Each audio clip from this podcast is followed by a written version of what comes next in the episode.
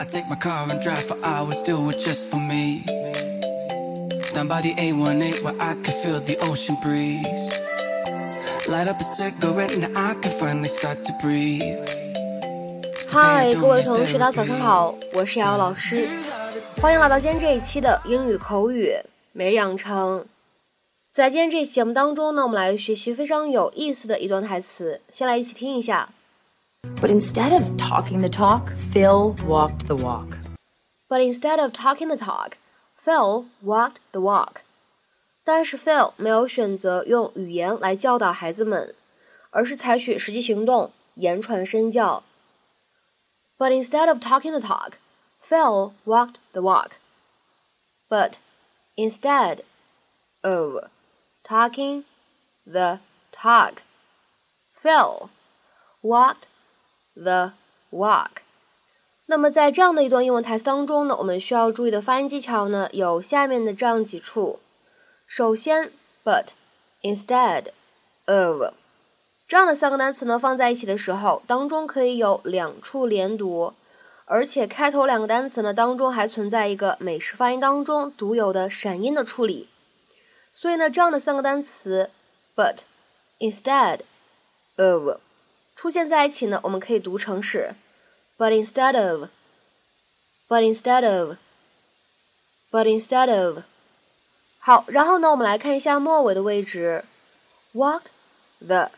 放在一起呢，有一个不完全爆破，我们呢可以读成是 walked the，walked the。But instead of talking the talk, Phil walked the walk. I let down my mom and dad today, and worse than that, I let down my teacher. It's all my fault. Everything I touch turns to detention. I'm sorry, Mom. Me too oh, I don't really have a whole lot of moral high ground to stand on. I wasn't exactly my best self today either. All in all, not a great day for the Dunphys. Come on, Dad! Believe in yourself! You're making the impossible unimpossible! Phil. Oh my god. Don't even bother. He's in the zone. He can't hear you. Go, Dad! You got this! All week long, I've been telling my girls how to act instead of showing them. But not Phil. Phil could have said, Alex, relax, don't take everything so seriously, or Haley, challenge yourself, don't give up so easily. But instead of talking the talk, Phil walked the walk. And isn't that what we're supposed to do for the people we love? 那么我们今天节目当中呢出现的这样一个短语 talk the talk 可以用来指针对一个话题呢非常自信啊，侃侃而谈。（括号即使说话的人呢可能自己压根儿就不是这么做的，所以呢可以用来指说那种表面上听起来好听的漂亮话。而后半部分呢 walk the walk 则指的是说到做到，言行一致。所以呢结合起来 talk the talk and walk the walk。就指的是不光说的漂亮，也确实呢是这么做的，言行一致。那么为什么今天这样一个美剧片段会选用这样一个短语呢？其实蛮有意思的，因为画面当中呢，Phil 正好在走钢丝，符合 walk 这个动词呢它相对应的场景。好，那么下面呢我们来分别看一下这样的两个部分，它们相对应的英文解释。首先呢来看一下前半部分，If someone talks the talk, they talk about subject. in a confident and impressive way, even if they do not really do much. 再来看一下后半部分的英文解释。If someone walks the walk, they do the things they have been talking about. 那么下面呢，我们来看一些例子。第一个 ，These men may talk the talk, but how are they going to react when a baby vomits on their best clothes？这些男的可能会说那些大道理、漂亮话。